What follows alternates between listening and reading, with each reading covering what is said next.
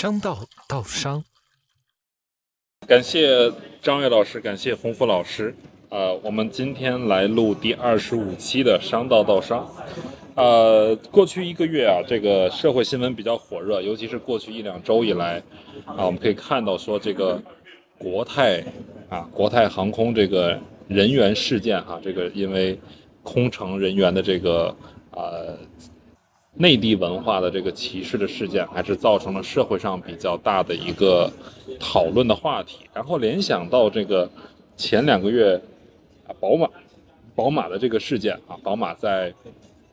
车展期间的这个人员的啊，是不是冰激凌啊给到外国人不给中国人啊？这个这个新闻事件，我们觉得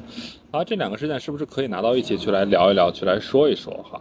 然后很有意思，就是说为什么会越大的公司就越会出现这种比较跟跟管制？就洪福老师之前讲说，最大的 ESG 事件都是管制的问题哈。为什么会有这种越大的公司，它对对于这种跨文化或者说跨语言的管理的这个又会出现这样的大的一些纰漏呢？就是很有意思的这个话题，先跟二位先聊一下，然后。我觉得今天张瑞多讲讲吧，我的脑子真是有点空，我可以给他捧哏儿。OK，好，但张瑞老师，因为张瑞老师适合谈这个话题，他老是从哲学的高度去谈这样的问题。对，我老是就事论事，容易产生攻击性。先就事论事谈谈吧，把球再踢给你。好，就事论事，请洪福老师谈一下。其实这个事情真是就事论事的话，因为我觉得它不单纯是一个公司的治理的问题，嗯呃，它更多的是就是，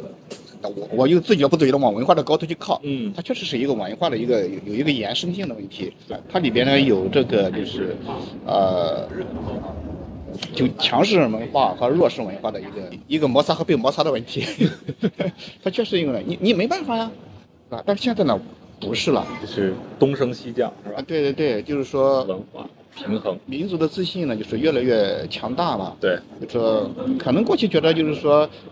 有了小媳妇儿一样逆来顺受习惯了，现在哎我我不习惯，对不对？我要平等，我甚至我要当老大，这是这是一个此生必长的一个。另一个呢就是就事论事，就是说，现在的公司制这一块，它确实就是在多元化这一块做的不够，嗯。它还是以我为主。嗯就是最早我们谈到的，就是我我就说从 CSR 一个锦上添花的事儿，到 ESG 一个风控，再到影响力投资这种一个多利益相关方共赢的这么生态的一个搭建，嗯，是？吧？那你不管是 CSR 还是 ESG，它都是股东中心视角，都是投资者中心视角，它不是一个多利益相关共赢的一个视角。你真的是多利益相关，我觉得这个多元化，它就真的是一个 diversity 一个东西，而不是单纯的我们就像做披露一样啊，多元化，我高管里边多少个女性，那叫多元化。嗯多少个不同的民族、种族，那叫多元化。嗯那那真真的是那个一个比率啊什么，那这是很表象的一个东西，真的真的。你这是个比喻，这但是目前恰恰存在一个事实，对，嗯嗯，你就是张瑞现在做的少了，他是做研究多，做披露多。那你这边就是说给企业做的 ESG 报告、赛道报告，对，那你们再谈到公司的这种合规治理，对合规的这个治理里边那个对，性别这个，哇，就是就这一个这个数据是非常的嘛，嗯非常多的嘛。但是这个数据是真正的一个实质性的东西吗？嗯我我觉得这个需要有学者去做一些研究，嗯是吧？因为它不像这个我们做碳信息披露一样，啊，你这个总量和这个万元这个产值的这个消耗量是吧？单位这样的，你这个一算，你同比是吧？纵比你都可以比出来，那你这个效率多高是可以算的。那这会儿你说实话，那个张瑞这边他高管五个全是女的，你这边高管五个全是男的，我说这个我觉得这个差别不太大。就是在抵御风险的情况下，对对，抵御风险的，他差别不太大，能力啊风险，我我首先我们不要把这个这个东西啊和性别这个挂钩。你当你披露这一块了，我觉得就已经挂钩了。OK，我觉得你是飘了，我再讲个口扯，你讲性别，对对，不是，就是它一样嘛。你这个它它和多元性嘛，嗯大伙它就是有性别的问题，有这个，因为国泰对大陆，嗯它已经它不是个普通话的问题和英语的问题，它已经自己把自己定为一个高等民族了。啊，一个区别对待对包，括宝马的供应商，不是宝马，后来辟谣了，不是宝马，它供应商那两个女孩儿，就是说中国人料车没有了，然后呢，他的员工，他可能背后是真正的说给自己的员工留了一部分，嗯，啊，但是这背后呢，他也是有一个这种就是潜在的文化在里边，是吧？就是我高你一等的这种文化，他没明说啊，但是表现出来就对但是就这种这个行为的 action 呢是很很很很真诚的一种表达。OK，我觉得这是对就事论事说，为什么大公司多，小公司更多，你看都看不见。嗯这个我觉得跟公司有一定的关系，但是我觉得核心的角度来说，不是，呃，应该说公司为主体。我不说哪一家公司啊，我不说国泰呃一定没问题，或者说呃宝马没问题，呃都有很多的这样的呃管理上和制度上的一些问题啊。但是我觉得这个核心的角度可能还不是由于某个公司为主的这样的，因为公司的一个群体，它更核心的不是从。呃，文化或者说不是从这个角度来谈的这个问题，那公司更多的还是、呃从商业的角度来来做的事情，来做的一些一些这个呃决定，所以呃这种问题，我觉得更核心的是根植于呃社会本身的一些相互的呃，我不能叫歧视，可能也是要歧视吧，但这个词可能会用的比较比较多或者比较烂哈，我觉得这个可能就是相互之间的一些呃。就就由于这么多年，呃，我们一直在谈，因为互联网的发展使得，呃，越来越多的呃简单化、呃标签化和这种呃呃泛道德化的这样的一种判断，会比较的这个呃快速的传播，所以造成了很多的人在心中呢，和他他表面上是没有，但是在网网网络上和这个呃一些不经意的地方，他都会表现出来他自己对于。不同不同行业、不同这个种族和不同群体的这样的一种呃贴标签化的这样的一个一个一个做法，所以所以我觉得这块儿，对我觉得核心角度还是在于这个社会根植的一些呃人和人之间、群体和群体之间的一些呃相互的不理解和相互的呃不认同和呃不不融合的这样一个角度，因为这些几千年了，我觉得呃只是现在的媒体的或者说现在这样自媒体的这样一种方式，可以把这些事情暴露出来，然后迅速的成为热点，所以人们才会这么去讨论。我们看到哈，就是刚才洪福老师也讲了，说他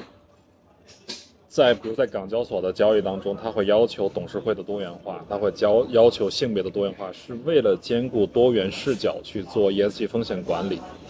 呃，我假设一个跨国公司，它可能最小心，我不知道他有没有做过 mapping，就 risk mapping 的这种就是风险啊鉴别的工作，但是你在不同区域去经营，可能首要的风险问题就是文化问题，就是为什么说这么一个显眼的问题，它没有被鉴别出来，就没有被很好的去执行下去。我觉得刚才张瑞说的很，其其中有很重要的原因，就是这种网络和社交媒体的这种迅速的繁殖式的传播。过去也存在，你看这次出来之后，你看微博上很多人出来说之前遭到在国泰上的不公平的待遇，对对，非常非常多。我昨天晚上然后这两天又又发了一个，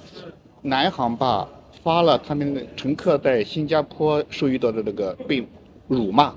是他们实际上他们也是当地的供应商，地面地勤的供应商啊，当地的人。不是南航的人，但是他也致歉了。说，呃，一方面就是说这种社交媒体的这种，就是繁殖式的这种大规模的传播，非常可怕。另一个就是越公司越大，你这个规模越大，你遇到的这种挑战会越多，尤其是这种这种文化上的这种，你非跨国公司它可能这方面就遇到的很少，嗯几乎不遇到。啊，你比如说种族的问题，在中国的公司基本上基本上不存在这个问题。你在中国肯定不能，那出去那那肯定啊。对那我们的公司到非洲、到东南亚，这种挑战多的是了。还有还就是就是还有联想到，比如说是去年年底还是今年年初的那个啊、嗯是字节还是抖音的那个公电商高管到了 TikTok 英国，TikTok 英国，然后去说你要加班文化，然后被当地被被被抓出来一样，就是你这种特别显而易见的风险，为什么现在看起来变成一个灯下黑的一个状态？就是这么显而易见，你你怎么脑子里就没有点数呢？就没有点这东西其实很很好玩的一点，就是说，哎，我们说这个事情，其实我们有点感觉就是就是，如果举个不恰当的例子，就是说你明明知道你都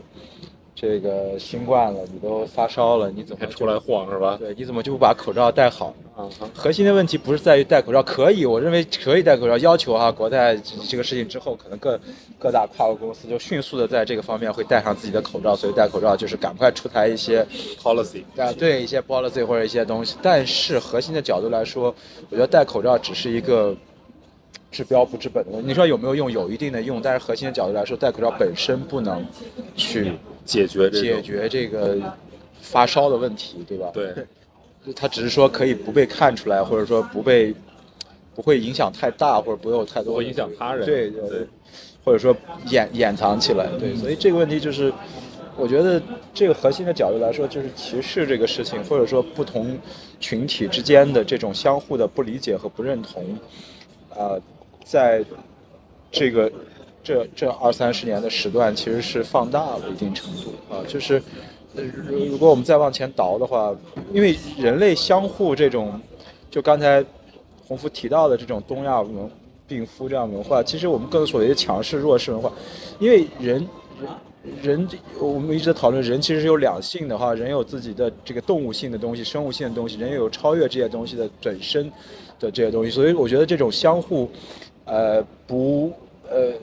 不分什么民族、种族大小，这个这个体力上的高低、经济上的高低、军事、呃文化、政治、历史上的这个长远和高低，来一律平等的这样的一种文化，其实是很短暂的。在人类的很长的漫长历史上，都是弱肉强食为主，或者说以这个为主来构建的一些文化。比如说我们国家的内部强权的这些，对国家的内部就是分为这个对吧？这个皇族对吧？官宦这个世家。阶级阶级读书人，哪怕乡下也有也有这个氏族的大户和很多很多的这个，对，你就这个小农村，他还有这么本地的，还有外来户呢。对，这是国与国国与国之间，你想，你看现在这个美国啊、欧洲啊对这个事情的反思啊或者讨论很多，但是如果你要去看，我们不说远了，就就就直接倒到四五十年前或者三四十年前。你说美国的种族的这个问题，包括再往前倒一点，就是二战的的一个很重要的问题，就是种族灭绝的问题，就是就是，呃，希特勒或者说纳粹德国定义出来一个所谓高等的雅利安人，对吧？然后去把这个所谓名正言顺的去搞这些对对对对。对对，甚至是肉体的一个消灭，它它达到了一个地步。那这是一个很长久的一个一个一个一个历史，而人和人之间的相互的平等，或者说。这其实是超越超越动物和超过生育性的生物。要不小朋友也，呃，现在小朋友可能会好一点哈，因为大家教育都是这样。我们小时候都是弱肉强食啊，谁打架是吧对呀、谁打得多谁就是牛啊，对吧？谁对吧？不不能说好坏，但是就说这就是，这这就是丛林法则永远逃不过去，对，所以所以这个问题就是说，我觉得很悲哀感觉。很合就是我觉得从从从角从呃历史的角度来说，我们其实是在进步这几十年，但是这呃互联网的发展呢，会使得这些我们说这些东西只能说是在一定程度上弥合，但不能不能完全消除。互联网会把这些不能消除的这样的一些杂音，或者说不能叫杂音了，就是这些呃事件放大到很大。而且还有一个问题就是互联网有我们的应该这么说，我们的嗯，我们是有就是教育或者我们读书吧，读了一些书的人，我们会去抑制自己的一种动物性，呃一种表现或者日常。但我们在内心当中，因为现在互联网的这样的天天就对吧？我们我随便举一个例子，新冠刚开始的时候，现在是不能说新冠了。疫情这个词是不是要从字典中抹去？啊，我这说重阳的 已经被科员纠正了，是吧？好，然后说回去啊，我们说这个刚说那个什么，我们说这个呃，印度是吧？什么尸横遍野是吧？路上这个叫烧，这个烧烧都烧不烧不烧不齐了，对吧？然后那个外国人说我们这儿这个这个就是又又又怎么样怎么样，对吧？大家相互之间这样的一种，这其实你怎么说？就是对啊，你要说我们要放在放在这个自由平等的，那那么大家都是人啊，我们追求爱情啊，自由平等对不对吧？那这是不是？但是骨子里头不叫骨子里头，就是互联网里头，不过我觉得说像这种像像网上的戾气被放大，它一方面是戾气，那有些又又是合理。我觉得这里边有一个背景，就是这个，我们再回到就事论事儿，就是国泰这个，嗯，就是关键是他那个叫，他叫工会主席和什么那个，哦，那个是假的，那个工会跟国泰没有关系。不是不是，是他内部的一个人力资源的一个一个女女的一个一个一个姓姓冯姓什么那个出来，他内部邮件，哦内部邮件的话是他们就说支持员工的，哦，那是工会嘛？那是那是工会，他们的工会的话那就是不是那个工会不是国泰的工会，就是一个第三方的一个工那会。OK，对对对对，那你他后来也那你。可想而知，他的整个的文化氛围是这样的。对对对对对。他肯定文化氛围是这样，你不用说，你现在到香港，你一定能够感觉得到。嗯，哎，我就我就很好奇，你就说，我肯你作为一个服务人员，我的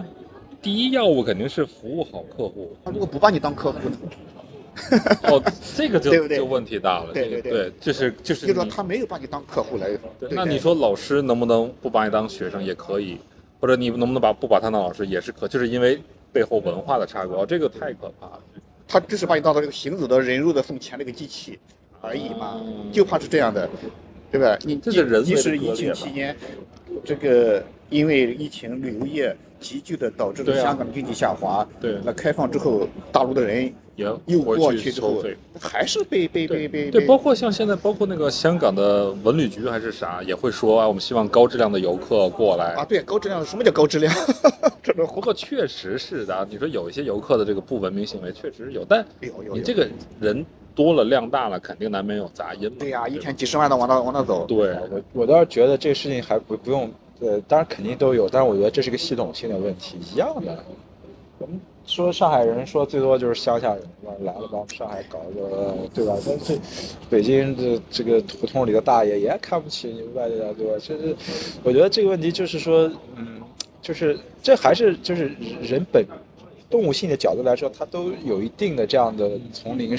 社会的这样的一个感觉。但是我觉得这个事情可能从教育的角度啊，我觉得所谓的教育其实就是不断的把把动物性的东西尽量的减少啊，把这个所谓人性或者说呃超越性的东西呃更多的提升。我觉得这个这个问题，我觉得我们不用不用特别的去去去去说哪个地方特别特别的严重，我觉得哪个地方都挺严重的。OK，谈到技术性这个事情，就是我们也会看到说他最后发了一个声明，说三名空乘人员被停职。你就发现说，哎，他明明是一个公司系统性的一个事情，为什么最后会落脚到一个个人的一个一个一个事件？这是这是这是 PR 的一个经典处理方法吗？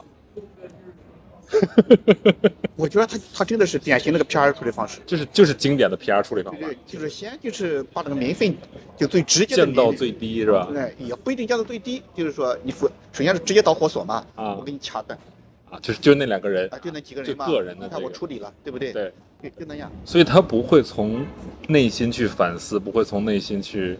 从从他的内部的邮件来看，从后续来看，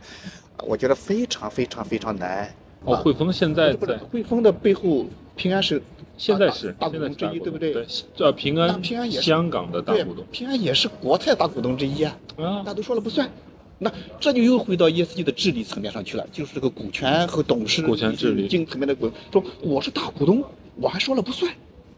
他们哎，这在治理角度来说，这是个好事情。对啊、我一直想这个相机的，这是好事情上次我就提过一，我提过一嘴，可以把这两个事情并起来看，一个是汇丰被这个所有的股东想想想想哎翻，最最近因为是香港汇丰挣了最多的钱，对最近就是这个新闻。补来补贴，就国外就四月份嘛报出来嘛，对对对对。来补贴英国嘛，对不对？想想分的这边拿不到分红，对。平安要准备发起这个什么嘛，小股东的那个集体对。的那，个。然，后呢，又是这个，就是说，这就很明显了。你作为一个，第一个是老牌的金融帝国，那个是这个全球这个金融的这个自由自由港新贵，对吧？新贵，新这个讲 ESG 是投资投资者机构最最倡导的。你作为发起方，你反而你的 ESG 治理这么差劲，这是个非常有趣的一个研究课题。对，反而没有学者来研究这个东西，他妈的，我就很不理解。哎，那你来你说有意思，为啥会有意思？我们说公司治理一个核心的角度来说，就不能大股东就一言堂了，那要不然要股份制干什么？就是股权跟话语权不是两回事。股权话语权，它是这样，它单一大股东，那个汇丰的这个呃平安是它的第一单一大股东，它大概持股百分之十左右。对，对，因为呃西西方的这个呃公司时间非常的长，所以它的股权非常的分散。如果一般那种比较老牌的公司，如果你超过百分之十左右，一般都会是单一大股东。嗯哼，那但是核心的问题就是，你单一大股东当然不能说你还百分，你说是你第二，你后面还有好多好多加起来还有百分之九十。对对所以这个问题就是，我觉得呃，就是这个就是汇丰的这个事情呢，我倒不觉得它是多么，它能在公开的角度来去讨论啊、各方能够去谈它的父权治理、分红利对，就是这也是一个进步，倒是。这是一个问题，就是说他的他的想法是要把啊汇丰在呃亚洲的部分分拆嘛，对啊，他提出的议案嘛，对吧？对那这样估值就上去了。那那那当然，你你你作为这个呃，其实这个问题其实也也就就就就整个公司治理的一个核心，其实就是大家互相谈嘛。对吧？如果能有互相谈，而且非常公开的谈各家的这个，然后去得呃支支那个小股东的这个支持，对吧？小股东支持，那我就投票；小股东不支持，我就投反对票；再不支持，我就用脚投票，我就卖了嘛，对吧？对这个我觉得这这个东西从机理上啊、我觉得没有什么太大的问题，而且我觉得甚至是一个进步，因为这个事情能够公开的讨论，作为被讨论啊嗯，公开地作为被讨论，所以我觉得这个倒倒不是一个特别说是。呃，故意操纵或者什么？当然，你说里面是不是有合纵连横，肯定会有啦，大家都会去会下做工作呀，啊对对对但是我觉得，如果从表或者说这个事情本身的做法来说，我觉得是符合我们说治理的这样的，或者说至少这个经典的治理结构里面的这样的一些一些一些讨论的啊。至于你说这样是不是能够增加这个呃估值，也有可能啊，也有可能。但是过两天呢，这这个亚洲又不行了，那欧美又好了，一阵儿一阵儿，那是不是又得合起来，对吧？这个是不是一个，就这个东西，这说起来又多说两句，就是呃，英国是有保守主义的传统的，所以保守主义就是，呃，只要不用大的这个变化或者翻天覆变化，我就老祖宗做的事儿，我就一直这样做，啊嗯，这样风险会最小啊。对那它是有这样保守主义的传统的，所以我觉得汇丰这个角度，它大概率的也是有这个保守主义传统的这样的一个一个一个一个概念在这里面去的。我觉得这这倒不是说。呃呃呃，我觉得这些东西反而有可能可以讨论的点啊，但是我觉得倒不是说这本身就是一个什么操纵的一个一个一个一个一个角度来讨论这个这个这个结果。可是刚才呃，洪福老师也说了啊、平安是汇丰的大股东，大之一吧之一，嗯，然后也是国泰的大股东之一。对，为什么没有看到平安站出来去影响国泰的这个治理啊？这些这个背后的信息我们不得而知，但是呢，我觉得可以去探讨这个事情。那个汇丰那个，我是仔细的看了微博的，翻了好多的，就说这里边还是它背后的一个就是股权和话语权的一个设置的问题。对，对，还是得回到公司治理这个层面上。我当时说实话，我发朋友圈嘛，想，嗯我都文案我都最好都给我删掉了，我删掉了。你觉得说不合适吧呃，没没必要树敌太多。啊？OK，我本身还拿着汇丰的卡，他妈的。哎，对，我觉得，而而且还考虑到说，啊，我们也查了一下整个国泰的这个啊 ESG 评级，它在整个的的这个 sustainability 当中也不是特别的高，也我不知道这是不是一个因果关系啊，就是它整个的这个人员管制啊、ESG 治理啊，会有觉得说有一些问题在里面。这个不清楚的，需要去专门去研究。但是你说到就是再回到这，就是你刚才一开始你也提到宝马嘛，对吧？那宝马它原来在这个 DJSR 里边是汽车类的持续第一的，当年。第一、第二，对啊，对一直是那样。对。啊，这到这边来，如果他真的是供应商的话，那就是他的供应商的责任管理的问题了。我觉得这也是甩锅的一种吧。他如果真的供应商，确实是没办法的，你就不谈不上甩甩锅。但是你会有一级、二级、三级啊，就是当然你的这个管理的这个边界会持续。按照我们的话，那个那个活动不是宝马直接做的，肯定找了 N 好几个执行公司就。是已经转了 N 手的对这种，执行公司又找了，肯定是这样。所以真的哦，外国人我们要对他好一点。执行公司很多的，然后下面有二级、三级、四级的这种分包对商。然后内部的 PR 又有一些问题，又处理不好，然后回应又很慢。对对对。然后有些回应又说你要给他们一些空间，我估计可能是因为跟这些人不熟，也不知道转了几手，不知道谁的关系，所以他不敢说的太。对，人的本能的自然反应就是我先辩解嘛。实际上最最好的是我先承认错误，先承认错误。然后呢，再后续一一条、两条、三条的把这个说是也 OK 了，对不对？所以你会认为国泰的这个事儿是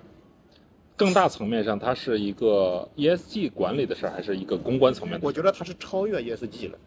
也超越了 PR 的，它是一个文化层次的东西，就是 ESG、PR，然后更深是是文化，是文化表象内容。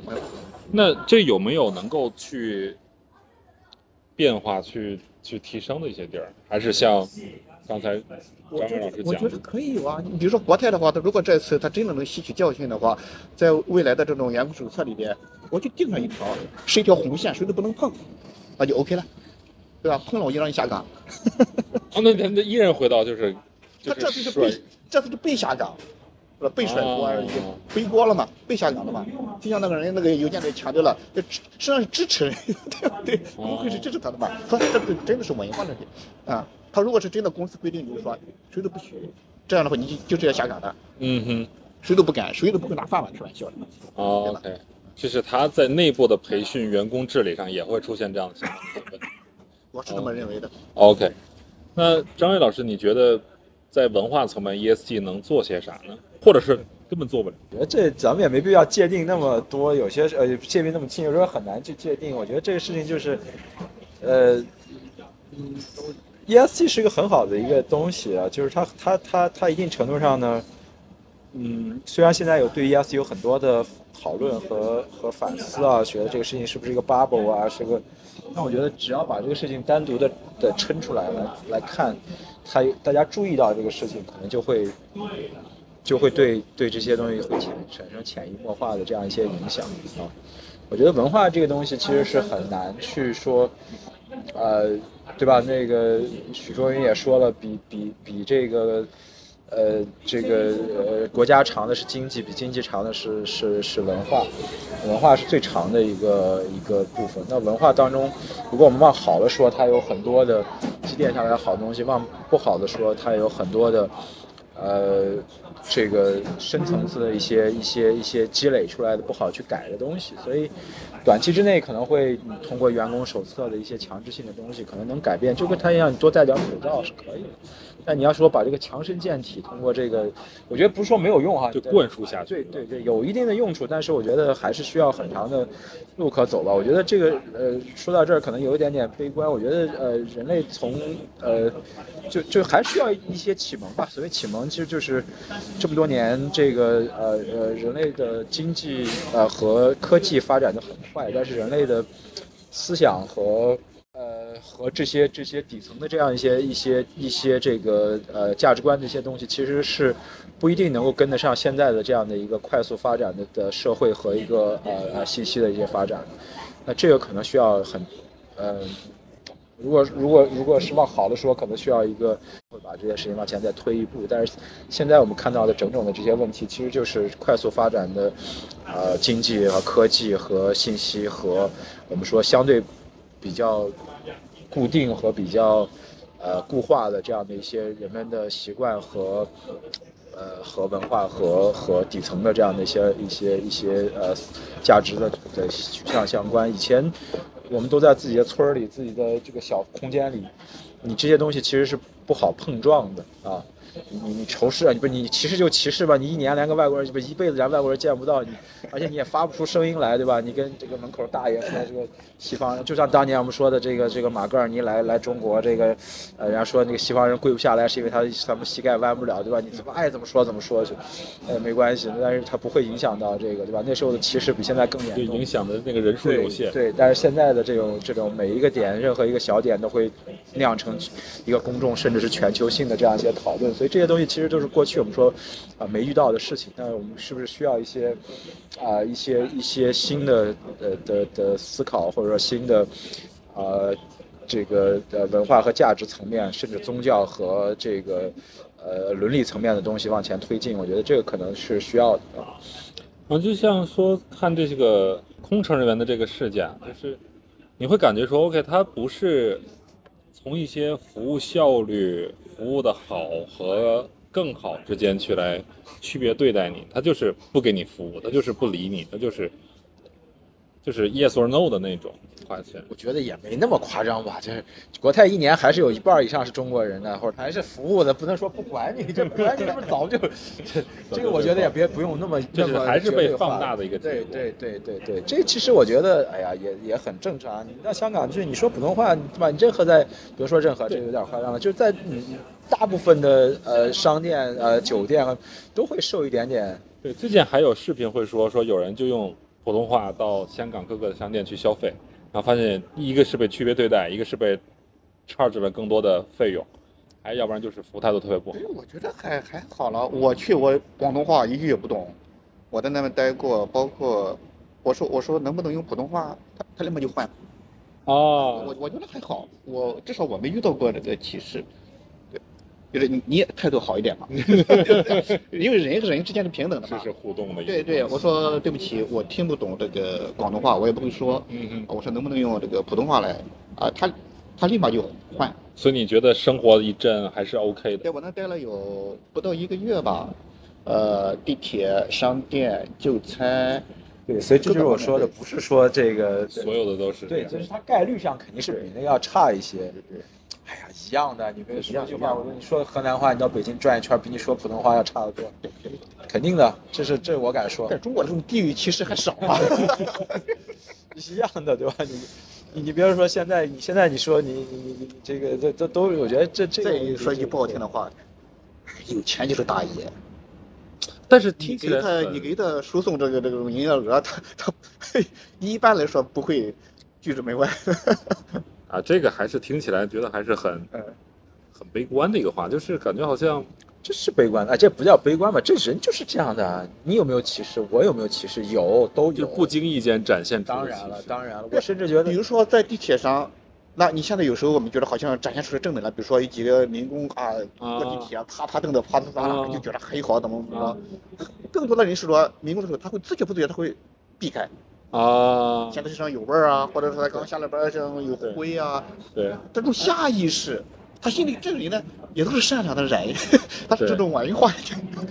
对，所以我觉得这种讨论呢也是有意意义的。就是，当然，呃，如果呃说起来，可能再再说点这个深层次的话，这种问题就是第一步，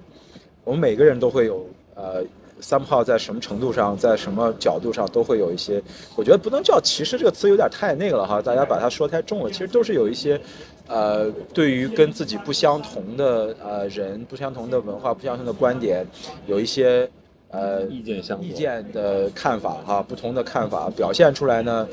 就没有那么热情，没有那么、呃这这我呃三炮你把它界定成歧视也行啊，为了简单。那我觉得第一点是这样，每个人都会有。第二个呢，这个事情会被互联网去放大，嗯，放大以后呢，正面的效果呢是会一定程度上抑制这个事情，至少就像一个口罩一样，我至少知道在公众场合我不能去打喷嚏了，嗯。也就说公众场合我不能去表现出来这样的一些东西了。对，但是如果再往前推一步，再往后推一步，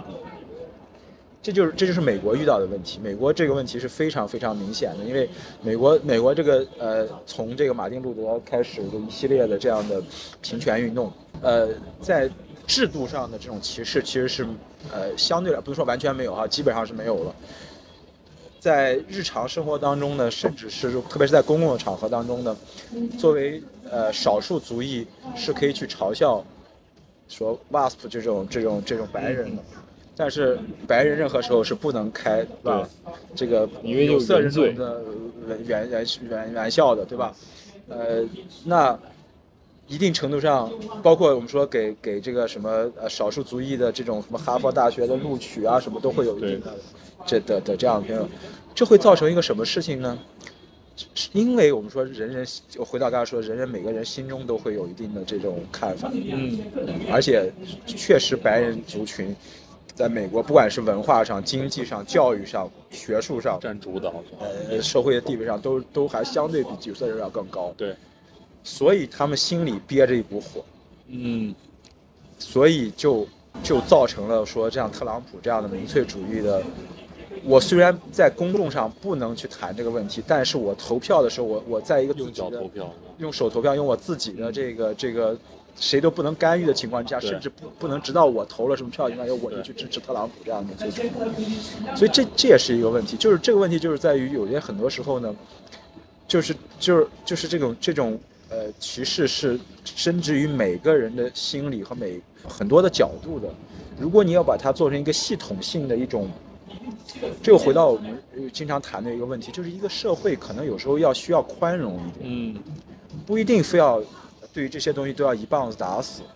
也许那三个人就是那三个人的问题，那就把它把它处理了就好了。嗯，甚至就是他不能做这个服务员，他干别的，我们这也能够，对吧？你你发发冰激凌没发就没发了。确实，我觉得我不能说这个，然后就公众做 PR 来说，他那个 PR 写的是给他们一点什么宽容，我觉得这个是有问题的。但是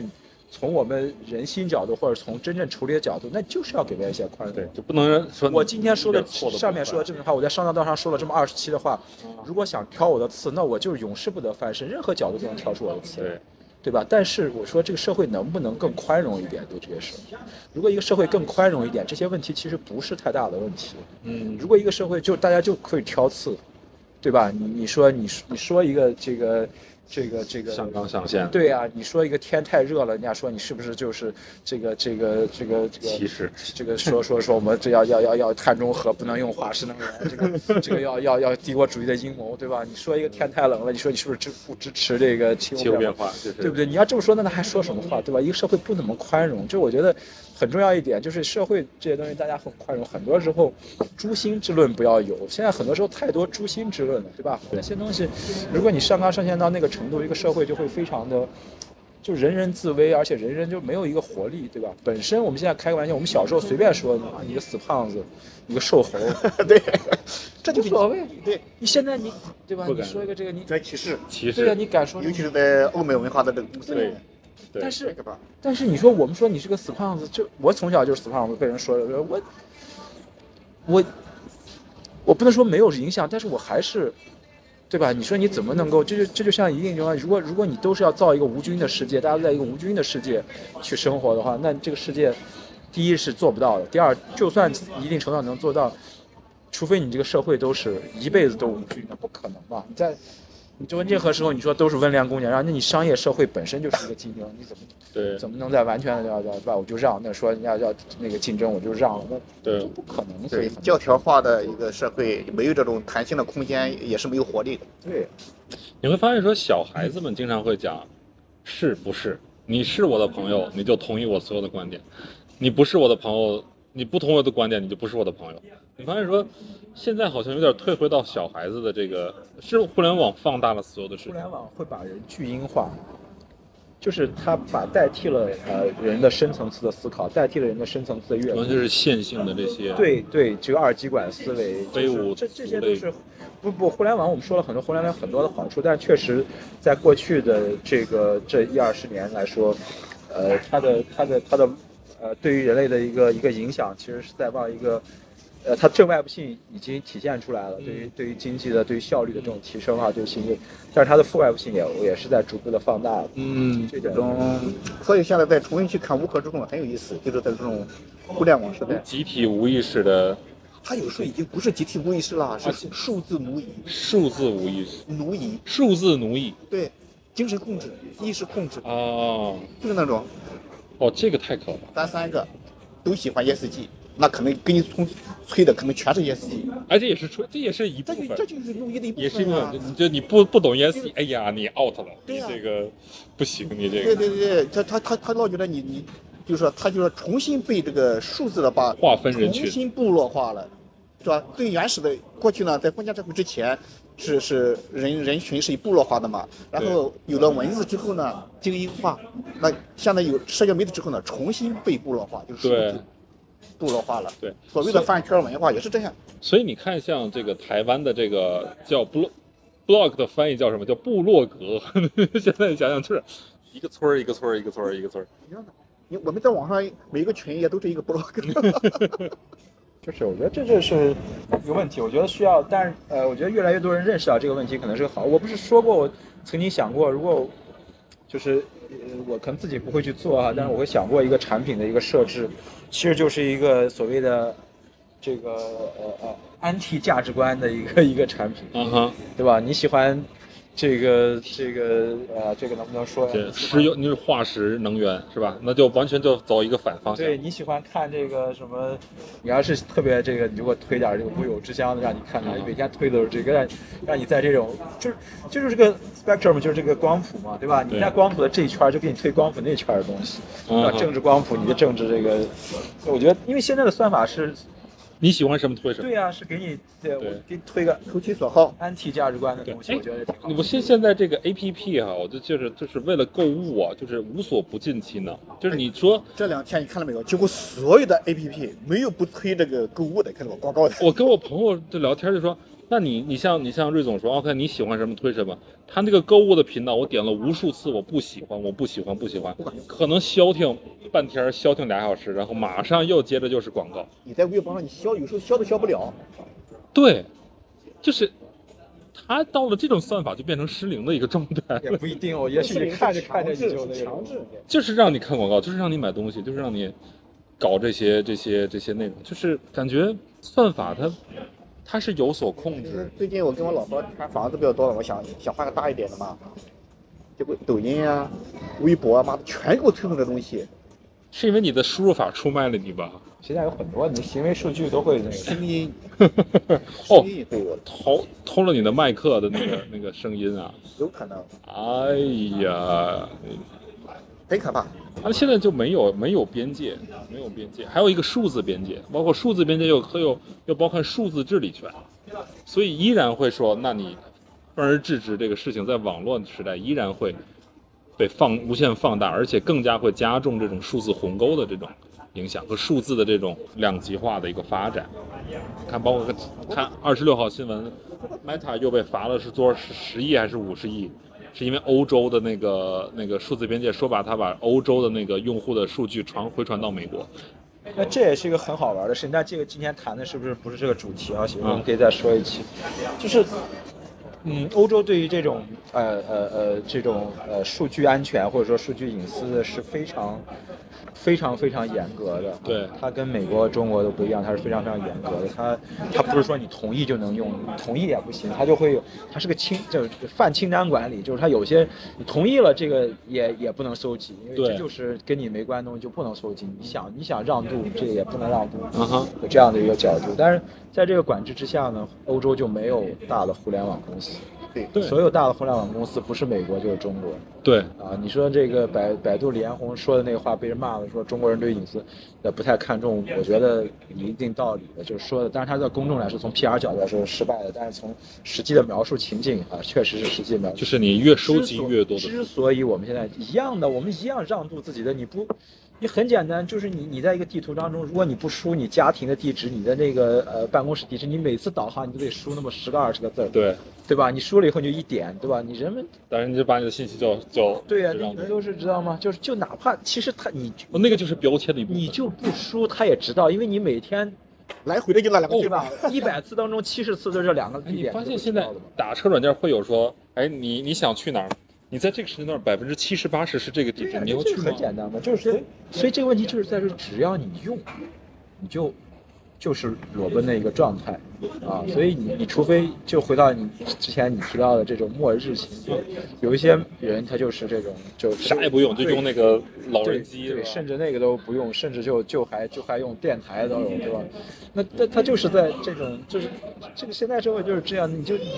你你你你你只要用它就会它就会让渡，而且这个问题就是你管的越严，这个呃创新就越难。嗯因为他需要这些数据，他在你，他在他在他他，不是说你一定要把你当成一个什么人去去追针对，有可能会这样对，但大部分时候你就是几百亿行为数据当中的一个一条数据、两条数据，就是个肉鸡，谁也不会在乎，对，就是个肉鸡。是会给会打标签的肉鸡。对，就是所以所以就是你你你，但你每个人也也也也也也被这个所呃怎么说呢？所服务或者说所节约了很多的时间，所以很这些东西就是就是我觉得没有。这这就是现实当中的东西。那我怎么去看这些问题？其实不同的角度，可能就带来了不同的判断。但是我觉得没有一个呃，就是说一定是特别 evil 或者一定是特别，就这些东西的核心的问题就是说，我们不能既想既有考虑享受到互联网带来的这么多的若干的便利，又能够说我们把又回到了我们说这个这个呃呃改革开放初期的时代，每天用通信的时代，那时候你的你的所谓的个人的信息，那时候根本没什么个人信息，你说天天都被人冒充啊，被人什么的，对吧？你你你那时候的这个这个呃刑事案件破案率是很低的，现在刑事案件破案率非常的高，对吧？你没办法，你你到哪去都知道你原来甚至上公园都要都要都要身份证了，现在所有公园都需要身份证号。哎，给那疫，情之后你上个厕所还得那个呢，现在还好，疫情之后就上厕所不需要刷码了，不知道你在何处要刷码。哎，你就说有没有可能，就是当他识别出来，OK，你这个航班里边哈，回到回到国泰的 case，就这个航班里百分之八十、百分之九十都是大陆大陆游客、大陆客，他就他就会挑一些在他的行为数据库里挑一些 OK，你对普通话比较熟练的一些空乘去服务你这个航班，然后去降低这种风险配置的这个我。觉得他不会这么区别对待吧，嗯，因为他他的空乘他的培训都是统一的标准化的，对对，统一的。OK，我我觉得不，但是你看，像有些飞国际航班的，你也是需要求，比如你懂英语或者你懂你国际航班也有中国人呢，啊 OK OK，是吧？你从香从香港飞全球各地的中国人多的是，我觉得没必要。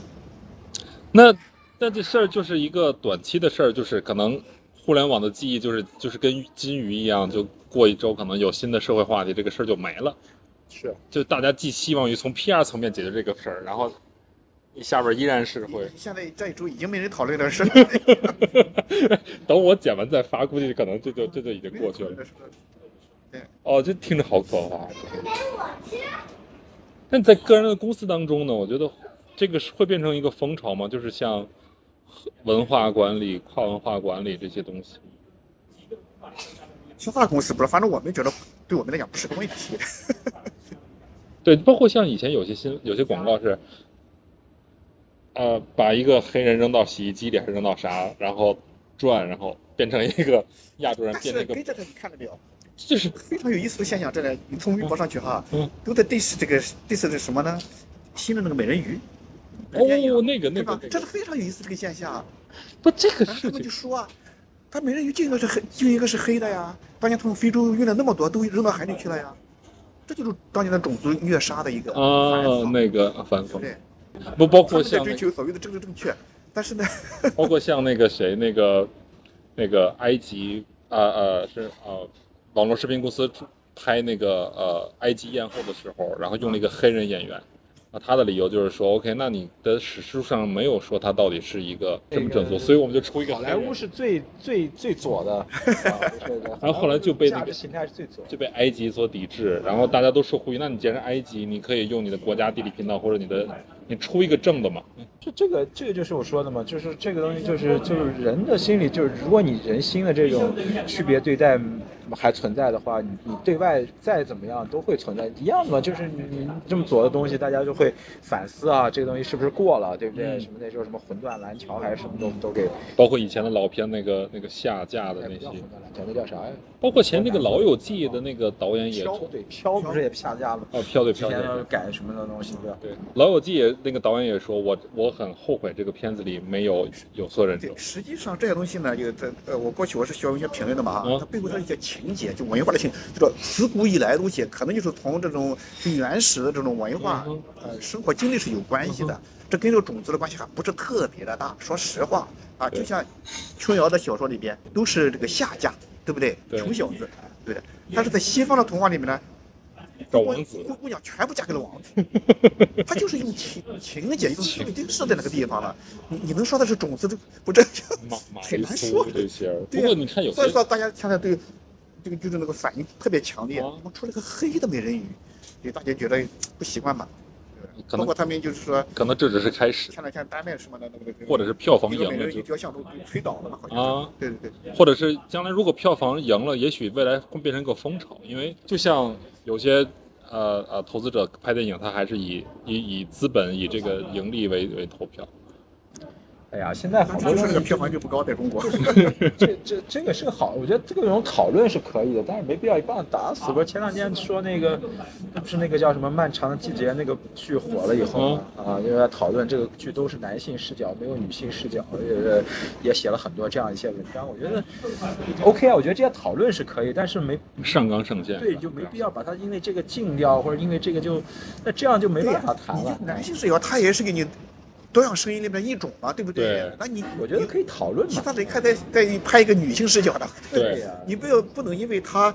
没有女性视角，你就否否定他嘛，对不对？对我我觉得这个问题就是说，这个社会的比较比较，我们说比较开明或者比较有弹性，比较有韧性，其实就是这样。你可以用各种角度来谈。你觉得你缺乏女性视角，你觉得这个我我做的这个事儿就不是为了去谈论男女的视角角度，我是谈那个过去那段历史的，对吧？我跟各种讨论嘛。但是没必要就因为这个利益采一是吧？对，就把它一定要去去去去封杀掉，说它这个对吧？那你而且也没办法去拍个面面俱到的东西，你要面面俱到的东西没办法去，作为一个对吧？你作为一个文学作品或者作为一个文艺作品，你只能去解决一方面的一个一个，或者说你讨论一方面的事情，你不能所有都放在这上头。你对争夺有限资当源，他面面俱到的时候，他实际上最后就是个四不像。对呀因为它是失焦了嘛。对对呀对呀，就是这个问题。所以，但是但是你可以讨论嘛，对吧？你可对以讨论，大家可以去谈，对吧？知道哦，至少知道还有一个女性视角的这个事儿，对吧？那我们就下次拍一个社会就就就会了解这些在。某种程度上引起争论的作品，但不能说它是好作品，至少它是有价值的作品。就是 PR 声量比较高的。对，而且很多时候大家不要上来就是诛心之论，说对这个东西要，呃大家都还是讨论嘛，探讨嘛，对吧？那就戴帽子了，戴戴戴。对啊，你比如说我把这个改一改，这个人物再改一下，可能就更丰富啊，更什么的，这就可以讨论。但是哎，这就跟说我哎，我我我，比如说我没上这个大学，我上另外的大学会是什么样？我没在这工作，我会在这儿工作怎么样？都是这种。我觉得，我觉得这种讨论就是一点没有任何的我，就是我们是现在的我，就是正因为过去的经历造成的，对吧？你之所以的火，就是因为他这些过去的经历造成。你说哦，再加点其他的，那可能这片子就就没人看了。对，就是我觉得讨论就是呃讨论大家都欢迎，但是这个第一不要诛心之论，第二别因为这个就就封杀很多的东西。别上纲上线，对对，最最怕他妈的上纲上线。我觉得我今天这些东西，影射什么你 在影射什么？我觉得我这个东西有劲儿了。我讲着，我觉得可能发不出去了。我这。没事，咱们的你都剪掉一些了。这个真的就是我哎，上所以纲上线，所以所以所以太多了。所以如果畅想一下，你说那三个人，那三个工程他还会找到工作吗？他还会